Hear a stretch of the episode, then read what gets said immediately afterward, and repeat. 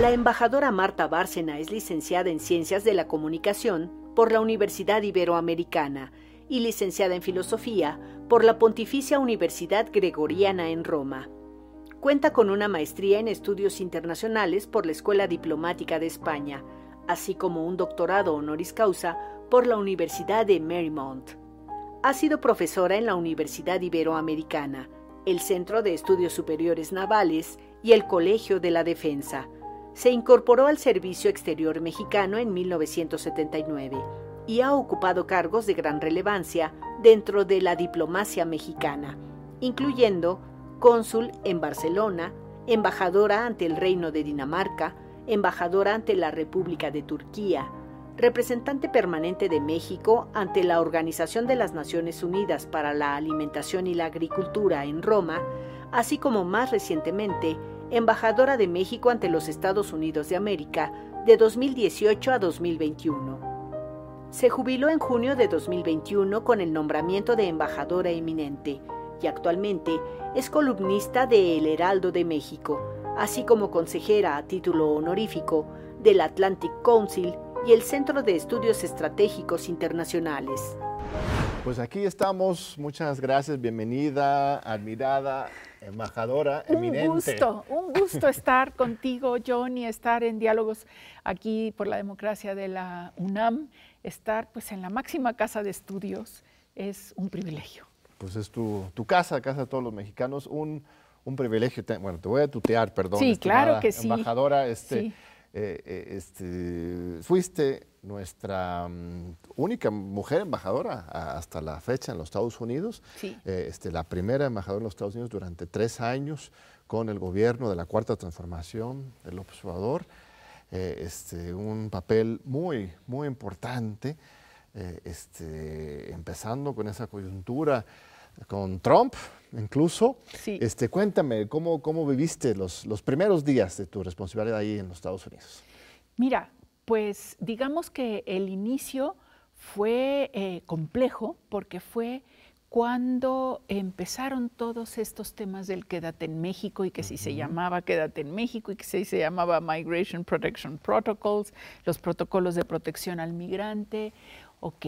Y fue eh, al mismo tiempo eh, que llegué en ese momento crítico, llegué muy segura y muy confiada por varias razones. Uno, porque tenía yo la confianza del presidente y entendía muy bien lo que él quería en ese momento, que era lograr la ratificación del TEMEC, que concluyeran las negociaciones y que se ratificara el Tratado México-Estados Unidos-Canadá para que hubiera estabilidad económica en la relación con Estados Unidos y Canadá. Y por otra parte que tratáramos de mantener una conversación y una cooperación constante con la administración Trump para que eh, la relación bilateral con Estados Unidos no se convirtiera en una fuente de problemas para el gobierno y el gobierno del presidente López Obrador pudiera concentrarse en las prioridades internas. Era impresionante porque al principio todo el mundo esperaba, hasta asusaba Parece que querían, ¿no? Tanto en México como en los Estados Unidos, que hubiera un choque de trenes, ¿no? Entre dos, estos dos hombres tan este, fuertes, con liderazgos muy distintos, pero muy distintos. los dos muy disruptivos en, en, un sentido para sus países. Algunas de las disrupciones complejas, complicadas, otras muy necesarias en su momento dado. Entonces, con ese mandato, creo que eh, me quedó muy claro cómo había que trabajar la embajada y cómo muchas cosas se tenían que hacer, como en la diplomacia, con absoluta discreción y, y, confiabilidad. Y por otra parte, había que también salir a dar la cara defendiendo todas las prioridades del gobierno del presidente López Obrador y a la comunidad mexicana en Estados Unidos, que como sabes, pues había sido muy golpeada en la campaña de 2016. Entonces, de Trump, eh, particularmente. sí, eh, por Trump particularmente, por supuesto. Entonces, eh, en ese sentido, llegué muy segura después de una carrera de muchos años en la diplomacia y que yo le decía al presidente López Obrador, mira, la experiencia en la carrera diplomática importa mucho porque puede ser a veces un maravilloso político, pero no entender las formas diplomáticas. o puedes, eh, eh, o, puedes ser un parlamentario y no necesariamente vas a poder sacar adelante una negociación diplomática. Yo sentí que llegué muy madura a Washington después de haber sido embajador en muchos países, no todos ellos fáciles, como Turquía, Roma. ¿no? Roma. Eh, y, con un equipo muy fuerte en la embajada, en su mayoría, yo creo que el 90%, gente del Servicio Exterior Mexicano, muy bien entrenada, eh, muy leal, eh, con una visión de Estado y con una agenda muy clara de, en su momento, ocho prioridades. ¿Por qué ocho, me dirás? podrían ser siete o seis, porque Estados Unidos, tú recordarás, John, siempre se ha, centrado en, se ha centrado en tres prioridades. Migración, comercio y seguridad. Claro. Y creo que para México también es muy importante las comunidades mexicanas, la cooperación cultural por la fuerza cultural de México y la penetración cultural de México en los Estados Unidos. Ya los Estados Unidos son el segundo país hispanoparlante del mundo después de México. Claro. Y eso no lo podemos olvidar todo lo que es la cooperación fronteriza, la zona fronteriza, el trabajo en frontera, con los estados fronterizos de ambos lados, los municipios. Trump amenazando con su muro. Exactamente. ya hay un muro también. Eso. Ah, ya había un muro desde antes, porque hay que reconocer lo que había desde antes, pero por ejemplo, el impacto que un muro tiene en el medio ambiente. La cantidad de especies que circulan, por ejemplo, por el desierto Sonora, Arizona, que se veían amenazados. Eh, y la comunidad mexicana, la relación con los medios, porque aparte los medios de habla hispana en los Estados Unidos adquieren cada vez una mayor importancia, entonces era la idea de abrir el abanico y de explicar cómo la llegada de, al poder de un gobierno como el del presidente López Obrador habría la posibilidad de enfrentar varios temas que no se habían atendido con la vigencia del Telecan o del NAFTA, que eran básicamente, sí, el Telecan trajo mucho desarrollo a México, pero digamos del centro del país hacia el norte. Trajo la integración del sector automotriz, trajo la integración del sector electrónico, pero el sur-sureste quedó eh, olvidado. Y eso era lo que había que explicar en Estados Unidos. ¿Por qué para el presidente López Obrador subir al vagón del desarrollo al sur-sureste era importante? Cómo había habido crecimiento económico con el Telecán, pero no se atendió el problema de la desigualdad. Fue un crecimiento económico que quizás profundizó la desigualdad y que este gobierno, un gobierno del presidente López Obrador, tenía que atender prioritariamente. Y que tendría que estar teóricamente en los intereses de los Estados Unidos, porque eso sirve para que no haya tantos problemas de migración, de seguridad, y este, le conviene a los Estados Unidos tener un México próspero. Eh, yo también me he cansado, ¿no? Décadas escribiendo sobre esto, intentando convencer. y algunos lo escuchan, pero alguien como Trump realmente le, este, entendía este mensaje o, Jared Kushner, o sea, estaban abiertos o era pura simulación de que, ay, sí, sí. Mira, yo creo que en el Departamento de Estado, eh, tanto Pompeo como los dos subsecretarios para el hemisferio occidental con los que me tocó tratar, Kim Breyer y em, Mike Kovacs, sí lo entendían bien, sí, sí lo entendían bien. Eh, yo creo que George Kushner también era receptivo y lo entendían bien en el Departamento del Trabajo también, porque una de las razones por las cuales los mexicanos migran es el diferencial de salarios. Hay mucho mexicano que tiene trabajo en México, pero simplemente los salarios que se le ofrecen en Estados Unidos son mucho más atractivos. Entonces, creo que eso lo fueron entendiendo y de ahí que en la negociación del TEMEC fuera un tratado de última generación que incluye capítulos que no están incluidos en ningún otro tratado de libre comercio, que es el capítulo laboral y el capítulo medioambiental. Y, eh, y que también fuimos viendo cómo ese capítulo laboral del, del TEMEUC podía ser un ancla o podía coadyuvar a la reforma laboral que había iniciado en México y que era una de las prioridades y, es una de las prioridades del presidente López Obrador. Y eso ocurrió. ¿Sí? Entonces no tuvimos resistencia, por ejemplo, ni del gobierno de Estados Unidos ni del sector privado, por ejemplo, al incremento de los salarios mínimos en México.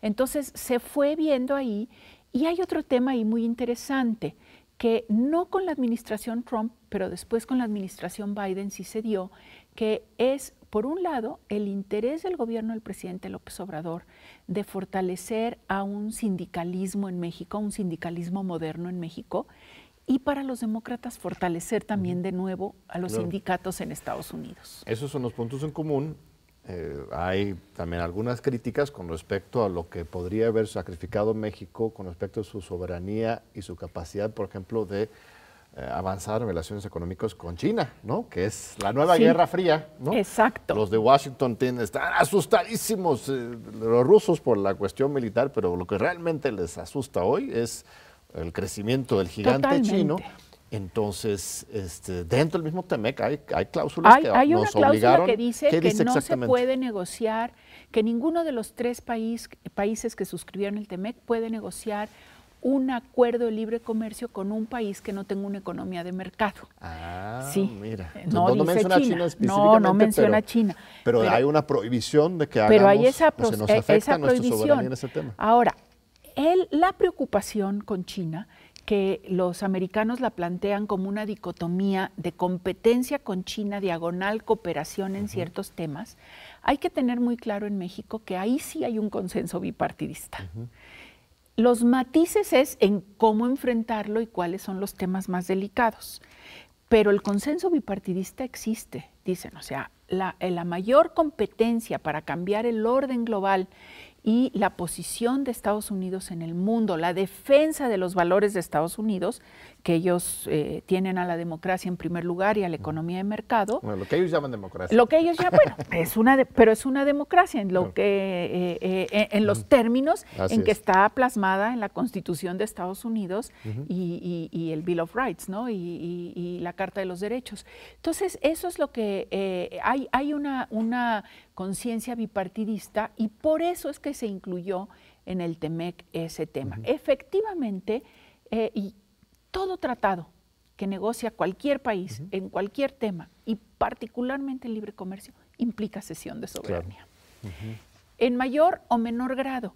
¿Por qué se cede soberanía? Porque se supone que vas a ganar más con lo que estás cediendo, por ejemplo, que cedes un poco de soberanía para tener empleos mejor pagados y que en el fondo te va a dar mayor soberanía a largo plazo con tu, con tu gente. Ahora, unos meses después, será era junio de 19, es cuando hubo una crisis. Amenaza. Una crisis.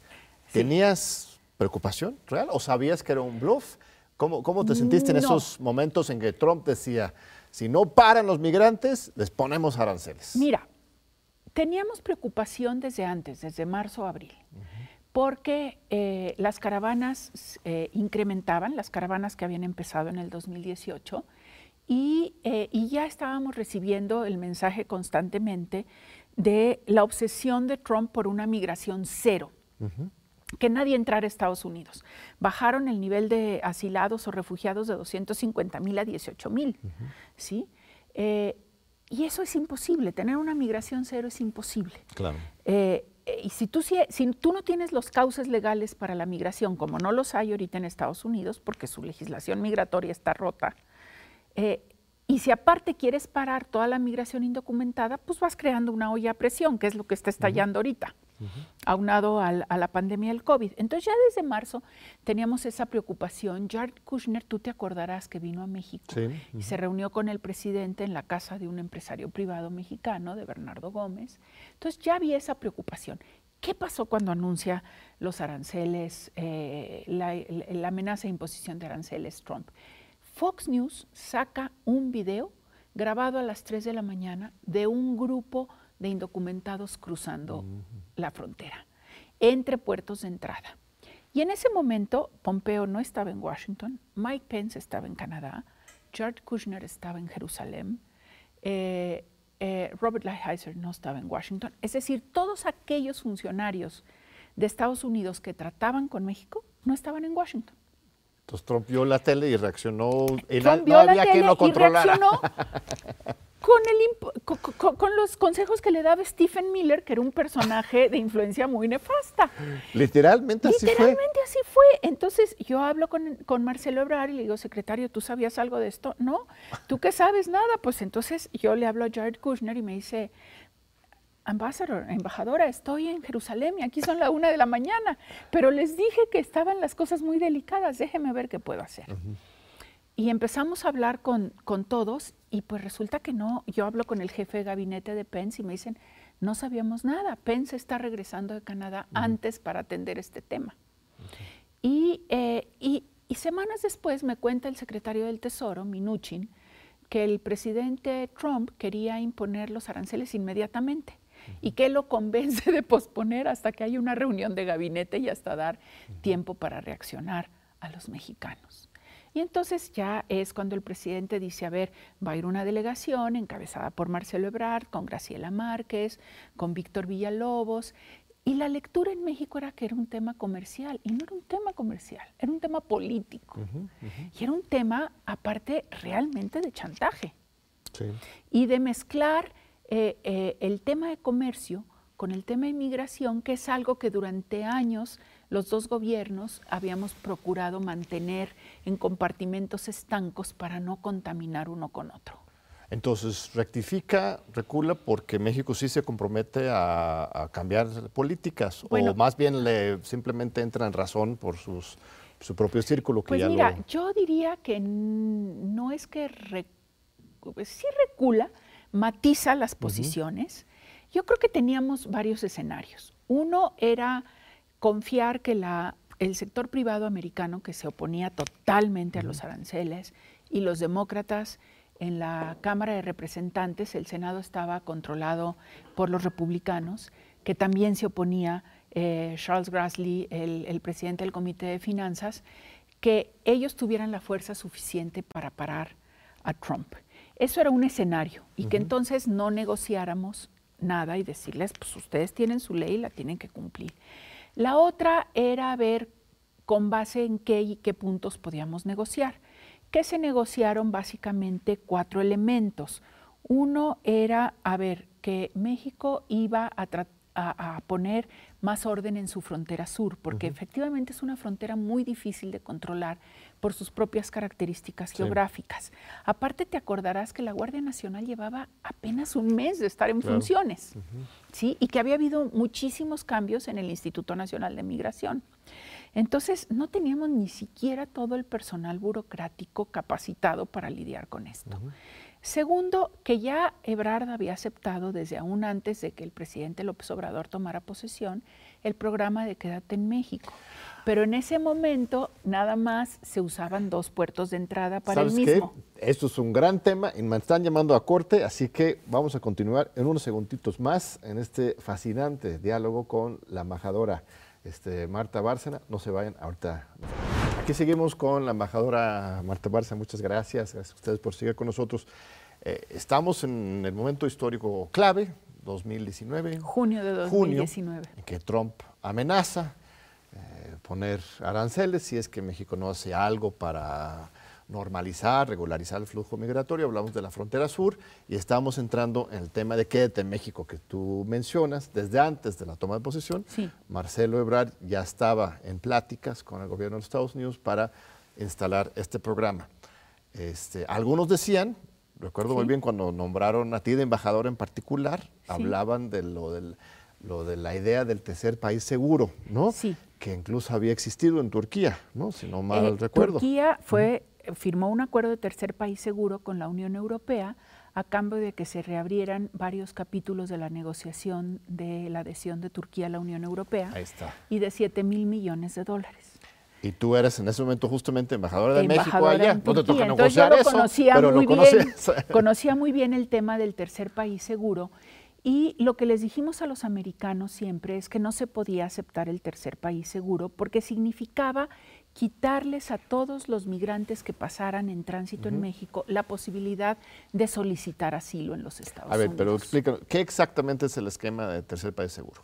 El, esquema de tercer país seguro es que justamente al ser considerado México tercer país seguro, todo migrante que cruzara que, buscara entrar de manera indocumentada a la frontera con Estados Unidos y pedir asilo allá, Estados Unidos le diría no, porque tú no pediste asilo en México y México es un tercer país seguro para que tú vivas allá. O sea, básicamente, obligan a los migrantes a solicitar en asilo en México. Eso, obligan a los migrantes a solicitar asilo en México. La diferencia con Quédate en México es que el migrante entra, solicita asilo y en lugar de esperar en territorio estadounidense a su proceso de asilo, lo regresan a México. Pero la diferencia es que está pidiendo asilo en los Estados Unidos. Pero está pidiendo asilo en los Estados Unidos. En el otro país. Ahora, ¿cuál era el problema de Quédate en México desde un principio? Que no hubo consenso al interior del gobierno entrante. De México. De México. Y segundo, que era interpretado por muchas organizaciones de la sociedad civil americana y con razón como una eh, como que negaba el famoso principio de non-refoulement, de no devolución, que rige todo el movimiento de refugiados en el mundo.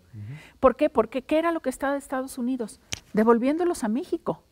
No les negaba el proceso de asilo, pero los devolvía.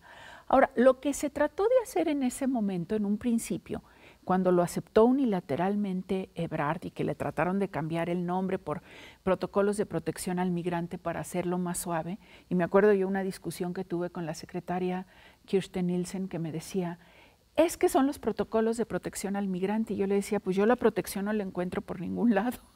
Y se enojaba muchísimo y me decía, es que usted no está enterada de lo que negocia. Pues no, es que yo no estuve enterada porque Ebrard nunca me dijo que lo había negociado. A ver, eso es importante. Dices que unilateralmente, entonces, ¿se fue por la libre? O sea, ¿no fue decisión pues del presidente? Yo no sé qué le dijo al presidente y qué autorización. Yo lo que sé es que el día antes de que yo compareciera al Senado para ser ratificada, estábamos en la Cancillería en la noche y me dice, no te vayas después de una reunión con empresarios y me dice, nos acaba de avisar Kirsten Nielsen que mañana va a anunciar la aplicación de una sección de la ley migratoria estadounidense que se llama la ley 235 BC, que le da el derecho de regresar a México a los solicitantes de asilo. ¿Tú qué opinas? Ebrar te dijo. Ebrar me dijo eso y le dije, pues me parece que por razones humanitarias podríamos aceptarlos, pero todo depende a cuántos, por cuánto tiempo y bajo qué condiciones. Si no tenemos esos elementos, no lo podemos hacer. Eso es un día en la noche, el 20 de noviembre, por ahí, y yo el 21 comparezco, o el 21 de diciembre, era diciembre ya, 21 de diciembre ya. Comparezco en el Senado, estoy hablando de todo esto en el Senado, y cuando salgo, tengo muchísimas llamadas perdidas de un alto funcionario de Palacio Nacional que me dice, ¿qué demonios está pasando en Estados Unidos? Y le digo, es que no, no tengo idea. Es que, ¿por qué esto? Es que tú sabías esto. Le dije, yo no tengo la menor idea de qué están hablando. O sea, ayer Ebrar me dijo que iban a hacer este anuncio. Lo que me enteré después, al leer el libro Guerras en la Frontera, es que fue un acuerdo que tuvo Ebrard con Pompeo y con Kirsten Nielsen. ¿El libro es de? El libro es de los corresponsales del New York Times en cuestiones migratorias. Entonces, ¿era un acuerdo de...? Era un acuerdo no firmado, pero era un acuerdo entendido que México aceptaba eh, eh, implícitamente la devolución de todas estas personas que solicitaban asilo. Entonces, lo que empezó en ese momento fue la negociación de los términos para ver cuántas personas y bajo qué condiciones, que México nunca lo había aceptado. Entonces dijimos, bueno, nada más centroamericanos y nada más por dos puertos de entrada, que si, si mi memoria no me falla, todo lo tengo escrito y bien documentado, es eh, Tijuana-San Diego y Ciudad Juárez El Paso. Entonces, en las negociaciones en junio, y lo que quisieron siempre los americanos, como me decía la secretaria Nielsen, es devolvernos el número de personas que ellos quisieran por el puerto de entrada que ellos quisieran, a las horas que ellos quisieran. Y nosotros, México nunca ha aceptado eso una de las negociaciones más fuertes con Estados Unidos es hasta qué horas, por qué puertos nos devuelven a los mexicanos deportados, que por cierto los devuelven, a mí me da siempre mucho coraje porque nos los devuelven con grilletes, es, mm, denigrante totalmente. Pero siempre hemos dicho, a ver, tú no me puedes dejar a un migrante a las 3 de la mañana en un puerto de entrada donde yo no tengo gente. O sea, me los tienes que llegar, dejar a cierta hora donde yo pueda darles la atención médica, etcétera. Y lo que querían ellos desde el principio y que se acepta en junio es ampliar el número de retornados y los puertos de entrada. El tercer elemento del acuerdo era tener unas conversaciones eh, regionales eh, porque estábamos viendo que México no podía asumir toda la responsabilidad si ya teníamos gente cruzando por el Darién desde entonces. Entonces, pues tenía que haber una colaboración o cooperación con todos los países por donde estos migrantes iban transitando. Y el cuarto era recordarle al gobierno de Trump la promesa que le había hecho Ebrard y que nunca cumplieron, de dar mayor ayuda y asistencia humanitaria a Centroamérica. Lo que dieron fueron garantías de crédito, pero no asistencia humanitaria y eso ¿no? fue apoyo real. ¿sí? Entonces, yo lo que siempre he dicho, a ver, y por eso nunca quise ir, a pesar de que eh, el presidente me invitó, no quise ir a Tijuana, porque yo dije, a, la gran manifestación. A la gran manifestación, porque a ver, no logramos ningún triunfo. Lo que hicimos fue minimizar daños, John. Ok. Ya minimizar daños fue mucho, pero no, no teníamos nada que festejar. En ese momento, Porfirio Muñoz Ledo eh, es como cuando empieza a romper con el, gobierno, porque él declara muy fuertemente que este, los Estados Unidos, México más bien, ya está haciendo el trabajo de guardia fronteriza, a los Estados Unidos, que han entregado la soberanía, que ya somos este, unos, eh, un país neocolonial. Ya, sabes cómo es Porfirio, exagerado a veces, pero, pero es este, muy fuerte esa, esa crítica. Es que yo creo que en buena medida tenía razón, porque eh, lo que quería Estados Unidos y sigue queriendo es correr su frontera sur al Suchate y que México le detenga a todo mundo ahí y dejar de cumplir sus propios compromisos y dejar de reconocer que su legislación migratoria está rota y que tienen que cambiarla para atender todos los problemas del, del asilo y para también darle causa legal a esta mano de obra que ellos necesitan. Sí, así es. Este, cuando eh, pasa el tiempo, este programa de Quédate en México se retira ¿no? el año pasado o se reemplaza por otra cosa. Ahora tenés, tenés las expulsiones siguen, pero ya bajo el título 42. El título 42. pero ya no existe Quédate en México como tal.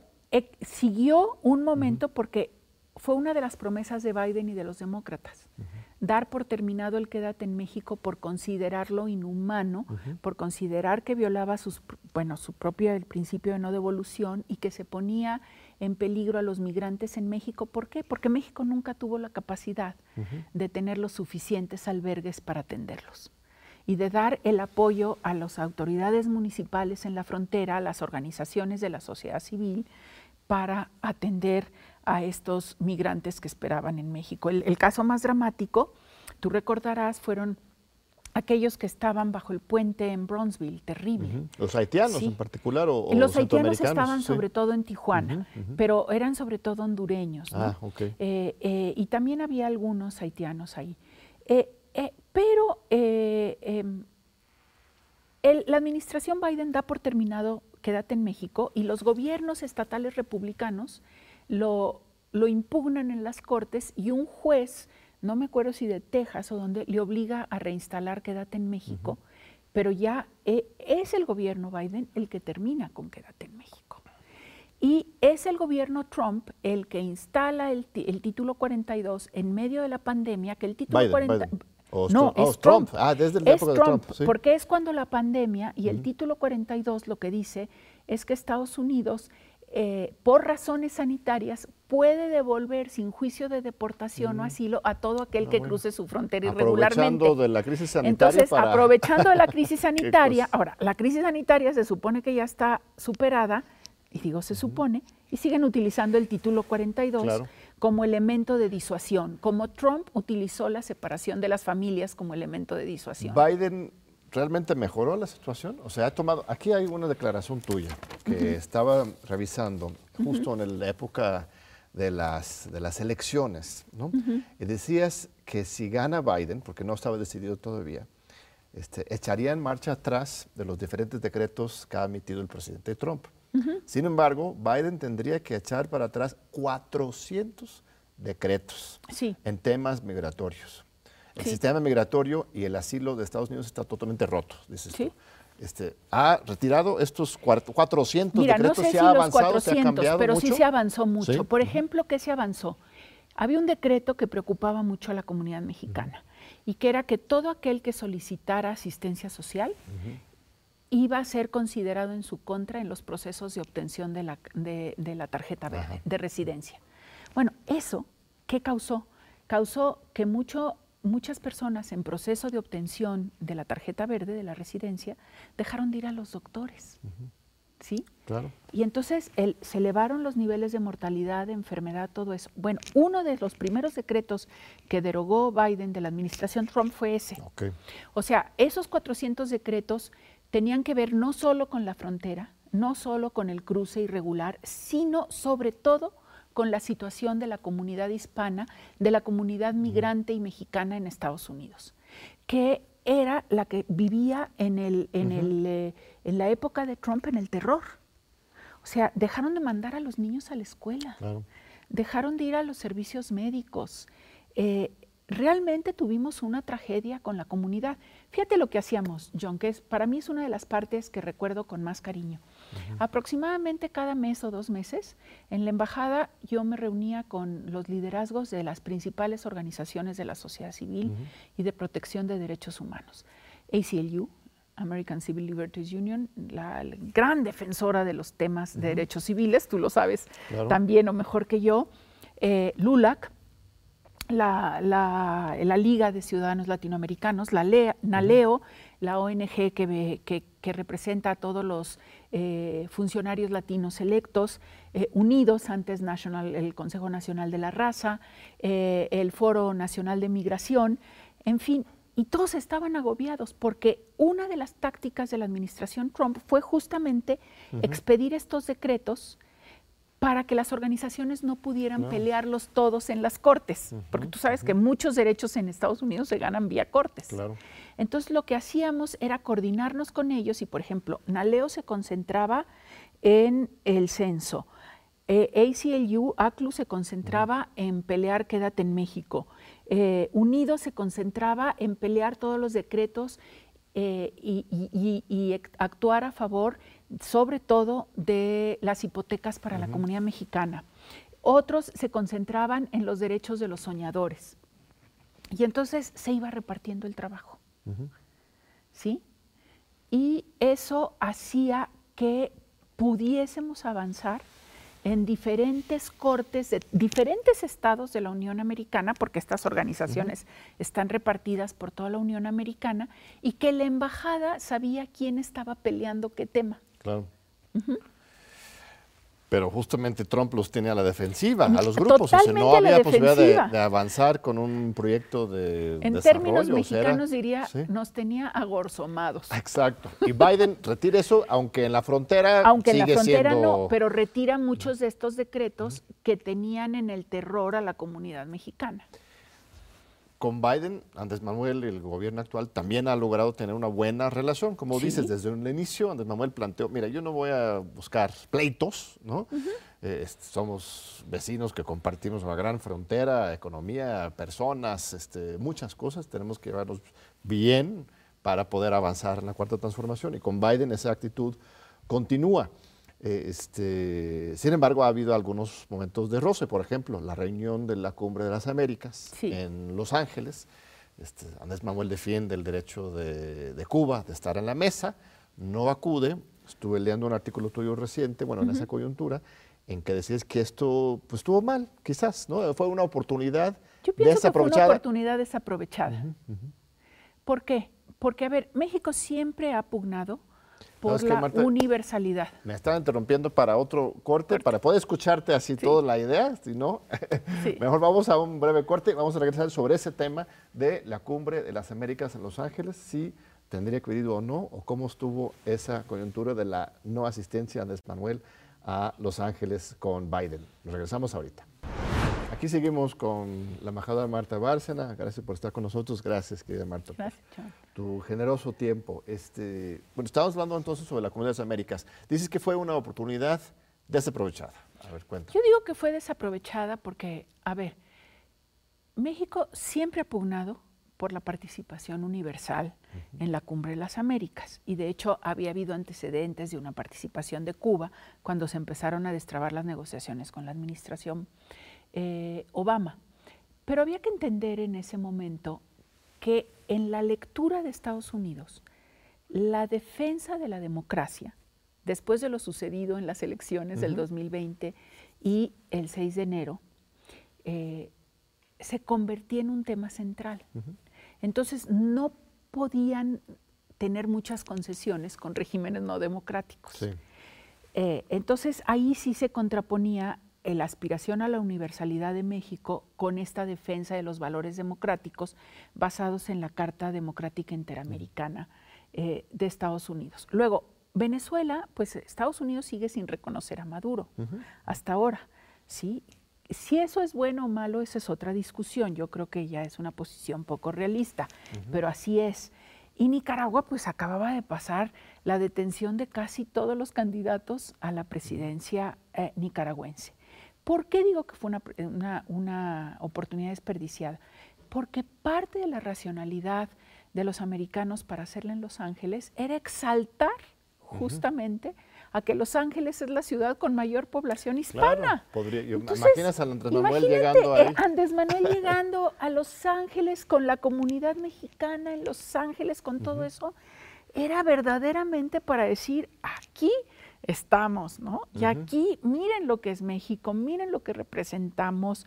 No es que se desconozca, es que la imagen era diferente. Entonces, yo creo que se perdió la oportunidad de esa presencia del presidente López Obrador en la ciudad con mayor número de mexicanos fuera de México y que se perdió la oportunidad de que hubiera podido defender o racionalizar frente al presidente Biden y los demás el por qué la necesidad de la universalidad de participación de todos los Ahí estados. Mismo defender Ahí la causa. mismo defender la causa. O sea, no se ganó nada eh, a la larga con este acto de, pues dignidad de que si no van ellos no Pues es que un acto de dignidad un poco eh, vacío porque se terminaron firmando todos los documentos. No es que no haya estado México.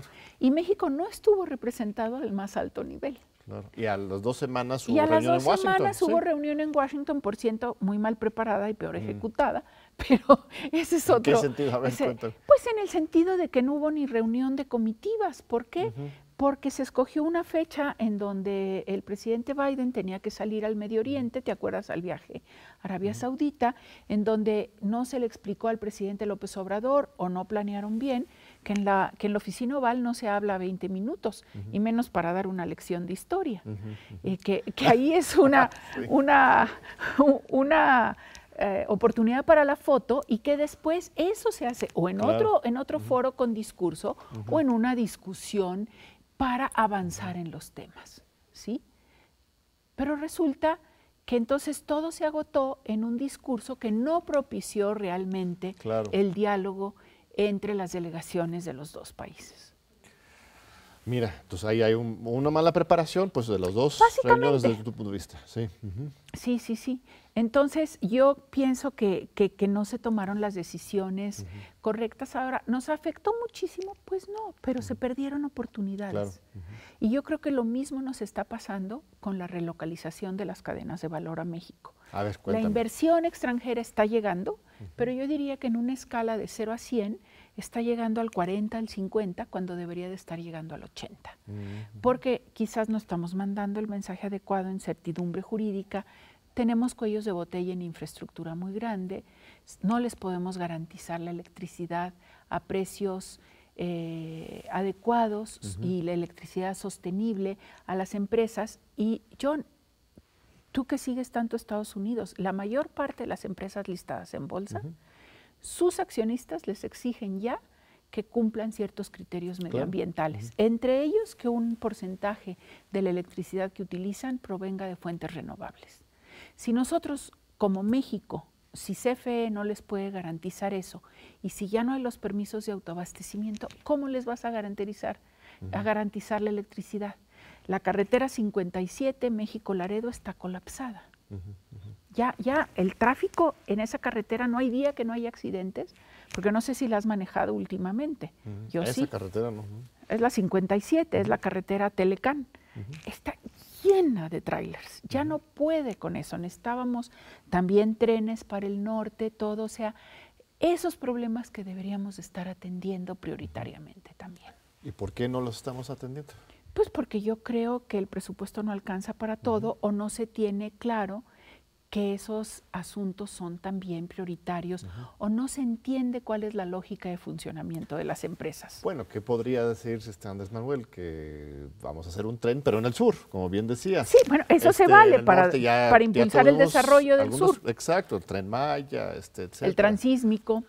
Pero se pueden hacer las dos cosas o, pues se podrían, se podrían. De hecho, eh, ya pues las grandes ferrocarrileras mexicanas y extranjeras, eh, Kansas City Southern, Union Pacific, Ferromex, todo sí están ya pensando en cómo fortalecer toda la comunicación eh, vía, eh, vía trenes, ferroviaria, porque aparte eso te va a permitir también bajar las emisiones Al, usar menos trailers, ¿no? Claro. Claro, pero ya, ya pueden pasar los trailers mexicanos libremente a los Estados Unidos o no, porque eso se hace Sí, todavía pasan algunos bajo, bajo ciertas medidas de seguridad, sí, sí pueden pasar. Eh, pero fíjate que ahora el problema que tenemos en México y en Estados Unidos es que no hay suficientes choferes de trailers. Mm. El déficit de choferes de trailers en Estados Unidos el año pasado era de 60 mil choferes. No me digas. Sí. A partir de la pandemia. desde antes. Fíjate, si hubiera una legislación migratoria adecuada, se podrían hacer programas de capacitación en México de choferes, trabajar allá y que los mexicanos manejaran allá bien entrenados, bien capacitados, y entonces eso sería, pero ahí es donde nos encontramos de nuevo en Estados Unidos con el cuello de botella de una legislación migratoria que no se corresponde con las necesidades económicas y laborales, y en México con cuellos de botella en materia de infraestructura, de proveeduría de energía sustentable y a un costo razonable. Bueno, pues estás pintando una visión mucho más este, compleja de cómo nos ha ido en nuestra relación con los Estados Unidos y que todavía hay este, muchos puntos que hay que, hay que mejorar, ¿no? Porque de repente la apariencia de que nos llamamos bien y que quién sabe qué, pues hay algunas cosas positivas y negativas, pero pero aquí hay, hay mucho más complejidad que estás. Mucho más complejidad de temas que tenemos que abordar conjuntamente, también el de seguridad, entender que el problema de fentanilo no es solo de Estados Unidos, la va a crecer. ¿La iniciativa en Mérida todavía existe? No, ya no. Fue sustituida por el famoso entendimiento bicentenario, que nadie entiende muy bien en qué consiste, pero que qué bueno que tenemos ese marco. Y yo lo que diría, eh, John, es que tenemos sí, mucho, una relación compleja, dificultades, pero muchas oportunidades. Muchas oportunidades. Y que esas oportunidades no las podemos dejar pasar porque la ventana de oportunidad de la competencia de Estados Unidos con China, de la relocalización de las cadenas de valor, de la complementariedad demográfica que hemos tenido durante años, México y Estados Unidos no, va, no son eternas. ¿eh? Y cuando menos nos demos cuenta, esa ventana de oportunidad ya se cerró y a lo mejor si hubo inversión y creación de empleos en México y mayor cooperación y mayor entendimiento, pero no se aprovechó al máximo. Pues tenemos todavía unos minutitos y quisiera escuchar también sobre tus otras experiencias en Dinamarca, en Turquía, en Roma. Eh, eh, este, eh, Turquía quizás me parece lo más fascinante, porque no solamente de, Turquía, también los países... Este, sí, de Asia Central y del Cáucaso. Exacto. ¿Cuántos años estuviste ahí? Estuve cuatro años en Turquía y desde Turquía cubriendo Georgia, en un inicio la República de Azerbaiyán, Turkmenistán y Kazajistán y pues ahora esa zona está este, bastante inestable con la guerra en Ucrania, etcétera. Sí, sí, sí. Este, ¿Ya lo veías venir esas tensiones? O este... Sí, se veían venir eh, esas tensiones. De hecho, estando en Turquía, me tocó el inicio de la guerra civil en Siria. Y cuando Obama dice que si usan armas químicas cruzan una línea roja y después no reacciona, y la entrada de Rusia y de Putin a la guerra para apoyar a Bashar el-Assad. Mira, yo voy a tratar de sintetizarte muy corto lo que aprendí en esos lugares. En Dinamarca, que cubría yo desde Dinamarca, Noruega e Islandia, aprendí lo que es el estado de bienestar. Y cómo un modelo capitalista con una dimensión social es funciona. Claro, esos países son pequeños, con 5, 6 millones de habitantes. Implantar un modelo así en un país como México, 126 millones, es más complejo.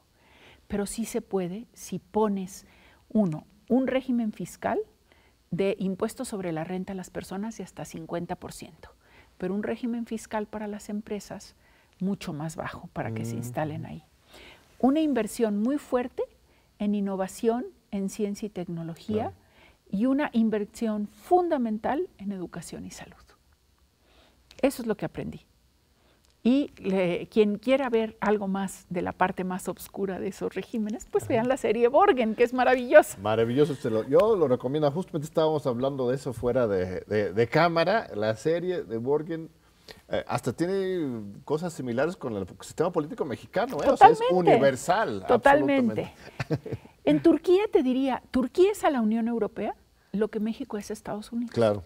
En cierto sentido, es lugar de origen de, mano de obra. Acuérdate, los trabajadores invitados, los Guest Arbeiter en Alemania, ¿no? Que decía un ministro alemán, trajimos trabajadores y nos encontramos con seres humanos. Pues sí, pues sí, ah, justamente, ¿no? Hasta ahora se da cuenta. País de tránsito, Turquía también, país de manufactura, eh, como México, país de unas de civilizaciones milenarias como México, país central en la geopolítica para el Medio Oriente, para el Mar Negro. Por eso Turquía tiene un papel tan importante en la mediación con Rusia y Ucrania, porque a Turquía no le interesa que Rusia controle todo el Mar Negro, ¿eh? Son las dos grandes potencias históricas del Mar Negro, desde que eran el Imperio Ruso y el Imperio Otomano. Nada más que ahora se llama nada más Federación Rusa y, y, Turquía. Y el otro gran imperio, el persa, que ahora es Irán. Entonces, esa región es fascinante. Eh, y, somos muy parecidos, los, los turcos y los mexicanos, muy parecidos en muchas cosas, muy emocionales, los turcos yo creo que más que nosotros, buenos para las telenovelas. No me digas, ¿sí? Hombre, las telenovelas turcas tienen mucho éxito, nos han competido muy fuerte, em, les encanta la música mexicana, eh, es un país que se puede aprender mucho y con una clase empresarial eh, entrenada en el gran bazar que realmente entra a todo el mundo, ¿no? Muy poderosos en África, en Asia Central, todo, una experiencia fascinante. En la FAO, el concepto de seguridad alimentaria. ¿Cómo es importante la seguridad alimentaria?